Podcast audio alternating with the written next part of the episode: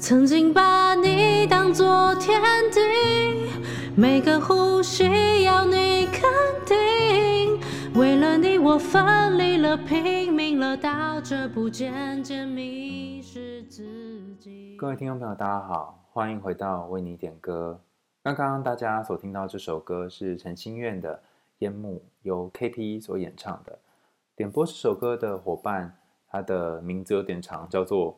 名字是一首歌的鸢尾花，在他的点播当中谈到了他跟前任之间的关系，还有一个和前任走得很近的同事的关系。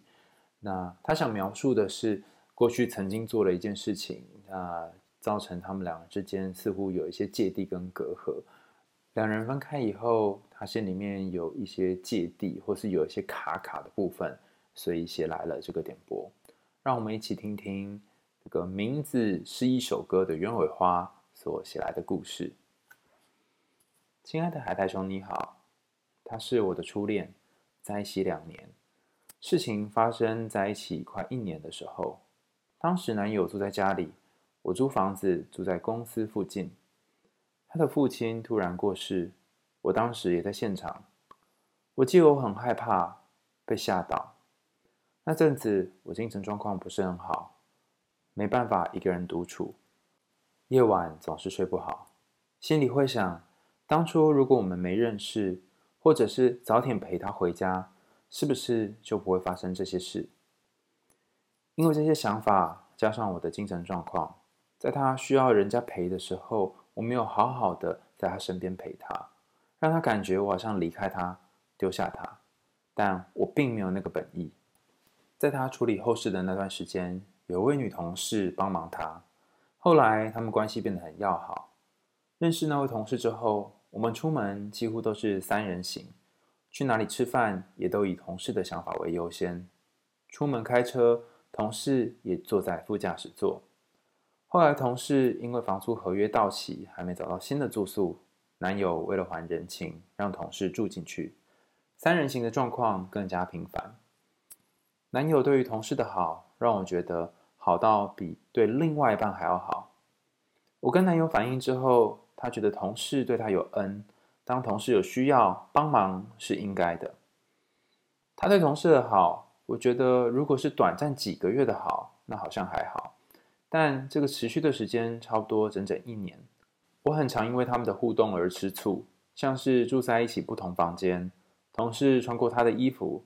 东西吃不下，要我男友帮忙吃等等，他甚至还要我的男友载他去搭车，这些都让我很难受，很在意。但男友觉得这是朋友关系，他们是清白的，要我不要对同事有偏见，视他为情敌。男友觉得他是他的恩人，我有那样的想法，他很失望，而且说其实当初都是因为我才会让他和同事变得比较要好的。分手之后的某一次聊天，男友说他不是不想要公开关系，而是如果公开之后会被别人说闲话，他的女友在他需要人陪的时候丢下他，那会很可笑。但我真的没有想要丢下他的意思，我真的很爱男友，我很想要好好的跟他走下去。他说如果要复合，我要把对同事的偏见放下，但我没有办法。虽然我们说好没有要公开。但身旁的朋友或同事都看得出来我们很好，甚至也会讨论我们是不是有在一起等等。我觉得我们这样，难道那个同事没有察觉到吗？他们做那些事情，真的是一般朋友会做的事吗？我觉得那个同事是装傻的绿茶吧。今年二月底的时候，我们分手，中间有几个月没有联络。现在我在聊天，但是模式像朋友那样，分享工作与日常。我现在对他的感觉没有像分手那时那么爱，但偶尔还是会很难受，很想要好好的跟他一起走下去，心情却很矛盾，不知道该怎么办，想放下却又放不下。那时候的我，把所有我的好都给他，什么都以他为主，眼看他对同事的好，我看了很难受。现在想起那个晚上在家流泪，隔天。还是假装没事的自己，我觉得好辛苦，好心疼。陈星月的这首《烟幕》在歌词里面说：“把他当作天地，每个呼吸都要他肯定，好像刚开始在一起那个快乐的自己不见了。我多么希望我的付出也可以得到我想要的。他对同事的好，我也想要拥有。很多事情我想跟他一起做，但他却先跟同事一起先做了。我觉得很不甘心，在他身边的那个人应该是我。另外一句歌词也很贴切：“你说的话如炸弹，淹没后呼吸困难。”他说他跟同事之间没有什么，真的是我想太多吗？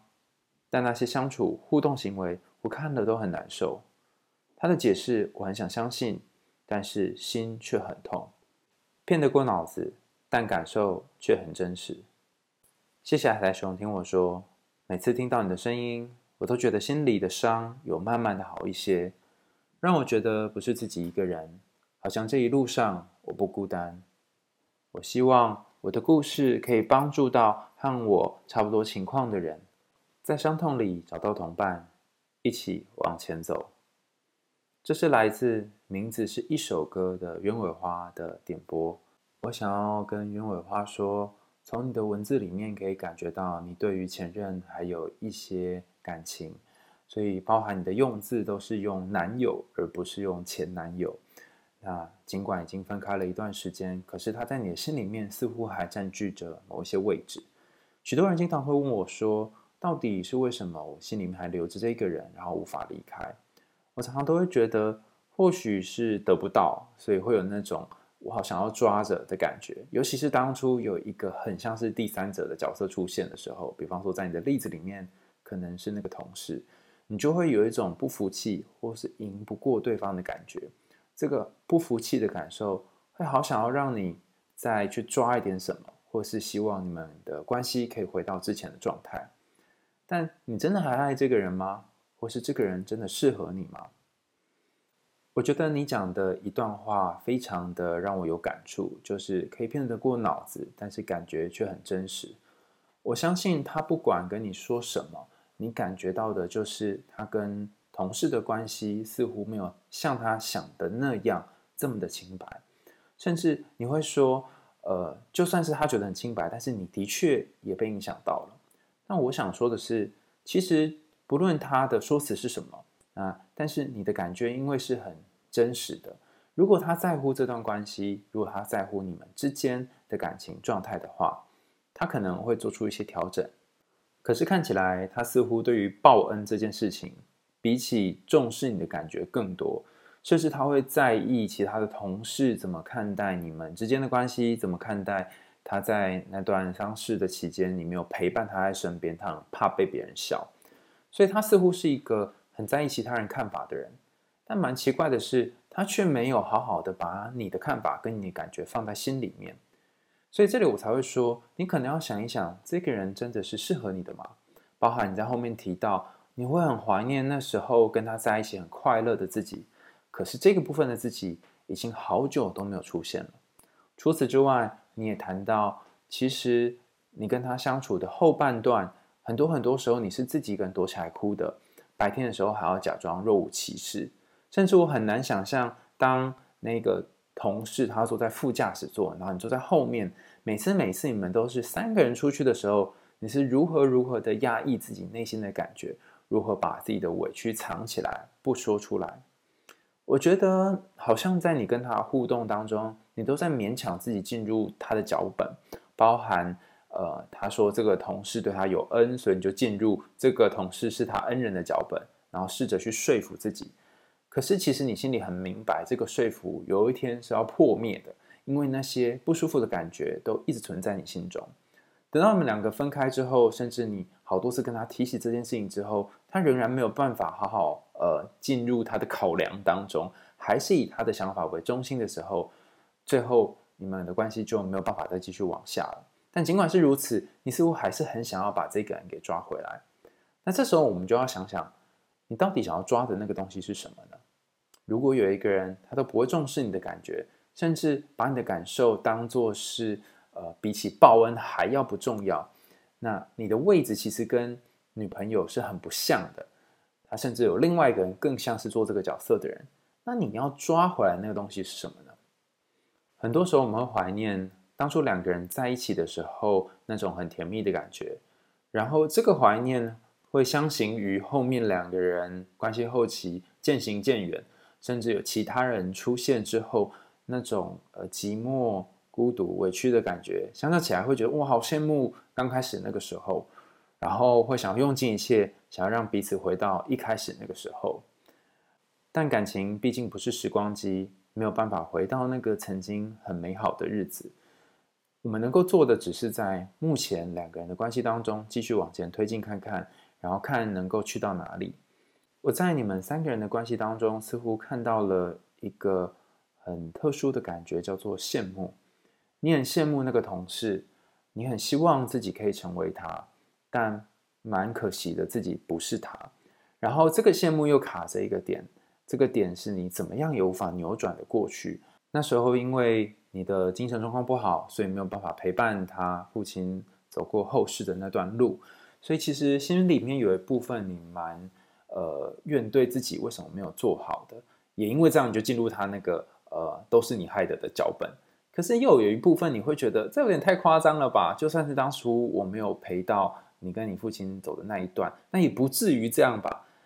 呃，更多的时候你会觉得。这个人有点太超过吧，他已经不是像是同事的角色，可能已经越界了。这种感觉就像是你在黑暗里面被打了一下，却没有办法还手。为什么呢？因为这一切似乎都是你造成的。当你和一个人相处的时候，然后这个人觉得好像都是你的错，你可能要先暂停一下，不要太快就进入对方的思维里面，因为有可能并不是都是你的错。两个人的互动本来彼此都要承担一些部分，包含在关系走到后半的时候，他其实没有办法理解你的感受，甚至无法同理你的感觉，无法为你们之间的关系做出调整，然后还一直不断的以那个他想要报恩的同事为主。其实这个过程，如果他真正在乎你的话，应该会跟你讨论出对三个人都比较好的做法，而不是一昧的指责你爱吃醋，然后他们之间的关系很清白等等。或许我曾经看过一些有关于吃醋的研究。那每一个人对于一段关系很重视的时候，都有可能会因为其他人的出现而吃醋。那吃醋里面可能包含着羡慕的感觉，包含为什么对方有但是我没有的感觉，包含好像对方我对对方的那种好，对方没有同等的回应我这种感觉。尽管如此，会让每个人吃醋的行为也不太一样。有的人可能会因为对方挽回讯息，然后就猜测对方在跟别人互动沟通，就吃醋。有的人甚至自己的伴侣跟别人睡在同一个房间，也觉得还好。那那个点可能不同，但是背后的那个逻辑是一样的。当你在意的人，你发现他在你在意的地方有另外一个人占据这个位置，而这个位置上面的人不是你的时候，你就很有可能会有吃醋的感觉。而当一段关系有一个人吃醋的时候，另外一个人如果能够做出一些行为和调整，那或许就代表他在意这段关系，也愿意为这段关系再做点什么。那如果他不愿意调整呢？那就要看，呃，吃醋的这个人还要继续留在关系里面，还是想要继续牺牲跟委屈。我的感觉是，由于你很爱他，你很在意他，所以你没有想要结束这段关系。但是又会因为在这段关系里面让你觉得痛苦，所以最后你们两个还是分开了。那就算是分开到今天为止，你心里还是有一种没有办法放下他的感受。但当你现在重新在思考你们之间的关系的时候，你可以想想，如果有一个人他都没有把你放在心上，甚至他没有把你的需求放进他跟另外一个人相处的考量之中，也不会跟你讨论，甚至是虽然跟你讨论之后，但是依然按照他原先的方式决定，然后再来指责是你当初做的不好。那么表示这个人他可能从头到尾都没有办法换位思考，他还是以他自己以自我中心的思考为主。那接下来我们要谈谈一个人为何会发展成这种呃以自我中心为思考的模式呢？当然有很多种可能的原因。那最近我念到了一个理论哈，就是其实这个大家可能多少都有听过了啊，叫做原生家庭哈。那我最近才知道它的英文叫做 Family of Origin，简称 FOO。原生家庭对于我们感情影响，其实很多人在其他的很多书籍上面都有听过。那怎样的人会被培养成一个自我中心，或者是只想着自己在要什么，而没有顾及身边的人在干嘛，或者没有顾及伴侣他要什么，怎样的人会长成这样呢？呃，有几种可能，一种比较常见的可能是从小可能家里面要什么都有什么，然后有点宠溺这个孩子，或者是从小自己很匮乏，然后几乎什么都没有。那这个人他开始慢慢察觉到一件事情是，别人是不可以相信、不可以依靠的，或者是当我需要的时候，没有人会在意我，没有人会关心我。然后，既然当时你都把我推开，那么现在我也不要在意你的想法。在你跟他的故事当中，或许那一次爸爸的他爸爸的离开对他是一个很大的影响。那当他经历这么大失落的时候，那个同事的陪伴似乎进到了他某一个内心当中比较深的地方。而那时候的你没有做到这件事，不是你的错。可是当时你们之间的关系可能已经有些转变了。与其说是这个同事介入了你们两个人之间，不如说是那个时候，当同事在陪伴他经历过那段爸爸离开后事的过程当中，他跟那个同事的关系已经改变了，然后他跟你的关系也已经改变了。后续他所谓的那些种种的报恩行为，其实实际上也在意味着他跟同事的关系变得更亲近，然后跟你的关系变得更疏远。你可能会觉得很不公平，为什么之前这么好，然后因为一次单一的事件，然后就变成这样子呢？嗯、我觉得很多时候感情是很难说的，就是蛮多的状况是因为这一个人他曾经跟你度过很多很黑暗的时刻，甚至是你自己也无法撑过的时刻。那当这一个人他陪在你旁边的时候，你就会有一种安全的感觉。在依附理论里面，常常谈到说，怎么样会让一个人愿意去挑战，或是面对重大的失落事件呢？当他觉得他的环境是安全的时候，那在面对重大的事件旁边这一个对象，就让他觉得安全的对象，通常也会和他发展出很深的依赖的关系。那这个依赖关系不一定是感情上面的，可能是其他层次的。但无论如何，因为那个时候错过了这一段，所以你们的关系已经有些转变了。那我这里不是在责备说，哦，你做错了，你那时候应该要陪他。反而我觉得你那时候做得很好的地方，是因为当时的你可能也没有办法好好陪他，你自己的情绪都照顾不好了，所以你可以做到是陪你自己，或是让自己安顿下来。因为那个状况你也很惊吓，所以我觉得你已经做得非常好了。只是我们同时也要接受。我们并不是能够 always 的去为对方付出，always 的去满足对方的需求。在这样的过程当中，对方也有可能会有其他的人进入他的生活，扮演这些重要的角色。虽然这件事情很难接受，但是当你接受了，你就自由了。我觉得在感情里面，我们经常希望在对方的人生当中当那个首位哈，就是第一个的那个角色。可是这个角色。有些时候是很辛苦的，因为你必须二十四小时好像都在最前面，所以有些时候我们可以允许自己不一定要做这么多，然后也允许别人进入他的生命，甚至你也你自己的部分也一样啊，就是也可以有其他人进入你的生命，也可以有其他人在你生活当中扮演一个重要角色，所以呃有点像是互相的，不要把一段恋爱谈的这么的辛苦。当然我也可以理解，因为。你真的很在意他，然后你真的爱他，所以在离开之后还是有点放不下。那该怎么办呢？这里我想要介绍一个方法，这个方法是由 Murray Firman 博士在他的书籍《别再用我对你的爱伤害我》里面谈到的。那这个方法呢，它是几个英文单字的简写，哈，叫做 Get Smart，G E T S M A R T，好，Get Smart 就是变聪明的意思啊。它透过这几个步骤，每一个英文单字的字首都代表一个步骤，然后这几个步骤，你如果真的一步一步的做完，你就可以慢慢的从那个失落、悲伤，甚至有点后悔的情绪当中痊愈，然后迈向全新的自己。好，那 Get Smart 这几个字单字，我们把它拆开来，分别代表什么意思呢？G 代表的是目标取向，就是你得帮你的分手。或是这个告别这件事情定一个目标，比方说，你希望你跟他的关系，如果现在暂时没有办法在一起，那你定的目标是什么呢？比方说，让自己过好吗？可以好好吃饭，好好生活吗？所以第一个要是目标，是目标取向，goal，G G o l，所以它的开头是 G 哈。第二个是 E 哈，G E T 的那个 E，E 是代表情绪管理，emotional management，就是你的情绪上面可以做什么样的调整，让自己的情绪在一个比较多正面而比较少负面的状况。那当然，很多人都说分手之后，你可能要处理自己悲伤，然后哀悼等等。可是有些时候，你一直让自己陷在这个负面情绪当中，越想会越痛苦，然后你就会进入一个受害者的位置。所以，其中一种方法当然是你可以去哀悼他，然后感受这个负面情绪。但除此之外，你也可以做一些让自己开心的事情。这不是叫你去忽视那些负面情绪哦，而是我们要去管理情绪。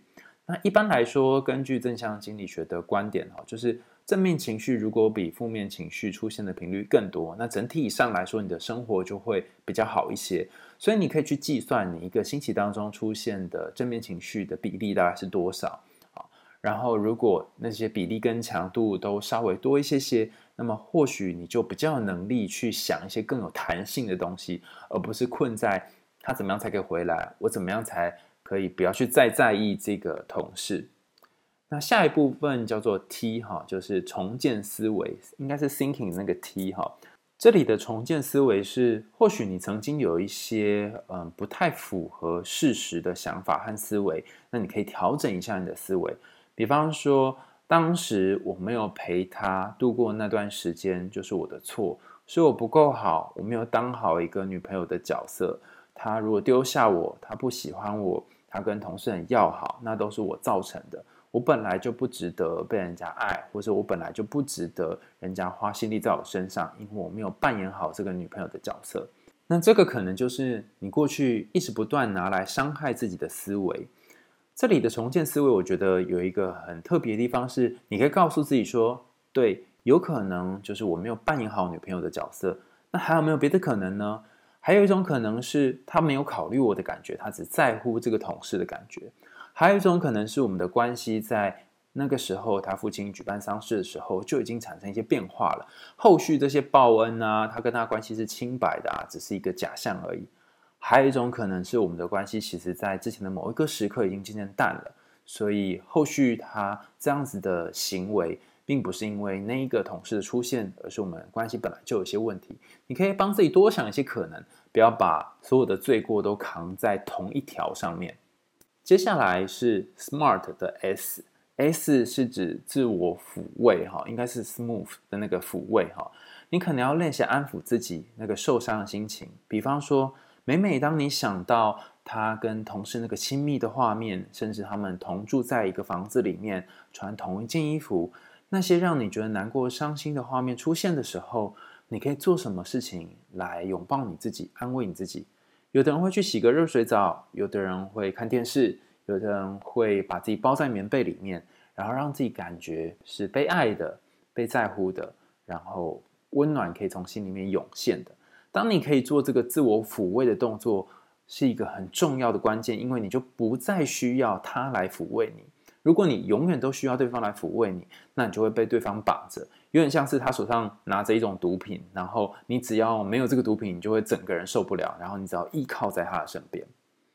那 SMART 的 M 是指正念，就是 mindfulness。如果你没有办法做到刚刚这个部分，你也可以试着把两只脚踩在地板上，然后调整你的呼吸，两只手放在大腿上。有很多关于正念的书籍都有谈说，你要怎么样把觉察放在当下，而不是放在过去的事情。有些时候，当我们回首过往那些呃让我们印象深刻的恋情，我们就是活在过去的人。那活在过去，你就会经常有那种呃觉得委屈、失落或者是忧郁的感觉。如果你可以把注意力拉回来，活在当下，然后看看你怎么了，或看看你现在的心情是什么，就比较不容易被过去所抓住。Smart 的 A 这个字代表的是 attachment，就是依附类型。你也可以想想你自己的依附风格是什么？是焦虑呢？矛盾呢？逃避呢？还是安全呢？你在过去的感情当中，自己呈现怎样的状态呢？像这种不断受委屈，又却不断说服自己要相信，心里觉得很难过，但脑子却要自己说啊，他说的其实也有道理啊。这样的感觉是第一次发生吗？还是在过去的几段感情当中也会发生呢？所以你可以借由这一次的关系当中去探索自己的依恋风格、依附类型是哪一种。那 SMART 的 R 就是你可以向他人连结，就 Relateness。一个人要走出失恋的痛苦，尽管已经隔了很长的一段时间，呃，或许也不算长，从二月到现在，但是这段路是很艰辛的。如果有人可以陪伴你，有人可以在你身边听你说说话，然后就像你刚刚谈到的，听听 podcast，甚至写写东西。如果有人可以陪你走这一段，那么这个关系中的连结会让你比较容易的度过这段低落的时间。最后一个 SMART 的那个 T 代表是 Transformance Behavior，就是转型的行为。分开之后，你可能会让自己陷入一些负面思考。或者是不断的抽烟喝酒啊，然后让自己在一个好像很状况很差的过程当中。那如果你想要调整这样的状态，你可能不要让自己这个沉醉在当中太久哈，就是你要把你的行为做一个转化。那过去你可能做某些事情会让你觉得自在舒服，然后会让你觉得有爱自己的感觉，你可以继续做。但如果有些事情你很明显感觉到你是在逃避，或者是呃不想面对某些东西，那可能就要停止做。总而言之，这几个字：get smart，目标取向、情绪管理、重建思维、自我抚慰、正念，找到自己的依附类型、向他人连结和转型行为，是在这本书《别再用我对你的爱伤害我》里面，Marnie Furman 博士所提到的几个不同的分手后。找回自己步调的一些阶段。那当然，我觉得你可以不用每个都做，你可以选对你来说适合的，就是有用的方法。那对我来讲很有用的方法是停止责怪自己，然后帮自己想多一点的理由啊。但是你想想说哈，找理由这样是是感觉好像很糟糕？不不不不不。如果你可以去想到当初分开并不完全是因为你没有参加他父亲那一段，就是最后陪他的那一段，而是还有其他的原因。你的罪恶感会少一点，然后你也不会那么矛盾，你也不会觉得他说好像又有点道理，可是身体那个感觉又是很难接受。当你从这个矛盾当中脱离出来，你可能才能真正看清楚，你想要的究竟是继续跟他在一起呢，还是只是不甘愿、不服输，觉得自己好像输了那个同事而已。如果真的这个人回过头来跟你继续在一起，然后跟同事继续保持这种很亲近的关系。是你想要的吗？还是你要的其实不是在一起，而是他的道歉？他很真诚的告诉你，其实那时候他没有注意到你的需求是他的错，然后不再把所有的责任都推到你身上呢？如果你可以真正知道你要的是什么，不一定要让自己一直相信他的解释，或许你心里面那个矛盾和压力也会少一点。今天的为你点歌就到这里告一个段落喽，感谢大家的收听。如果大家愿意赞助我跟 KP 喉糖的话，也欢迎点击节目下方 show note 的连结，然后给我跟 KP 一点小小的鼓励哦。最后，再让我们一起来听听由 KP 所演唱的这首陈心愿的《烟幕》。我们为你点歌，下次见喽，拜拜。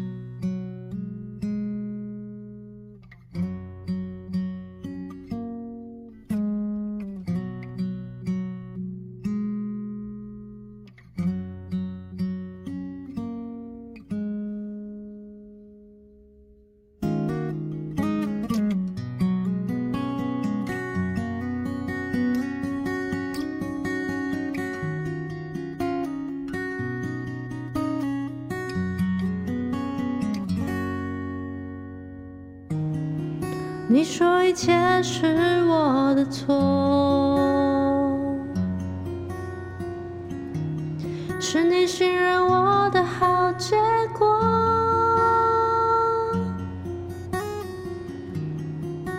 每一次都责怪我，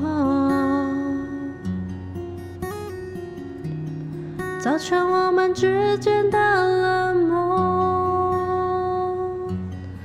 我说的话你选择不听，把沉默变成你的武器，怎么就开始了战争？双方居然成为敌人，不能说我没全力以赴，是你挑选了这一条路，岁月在黑暗里丢失，不会重新开始。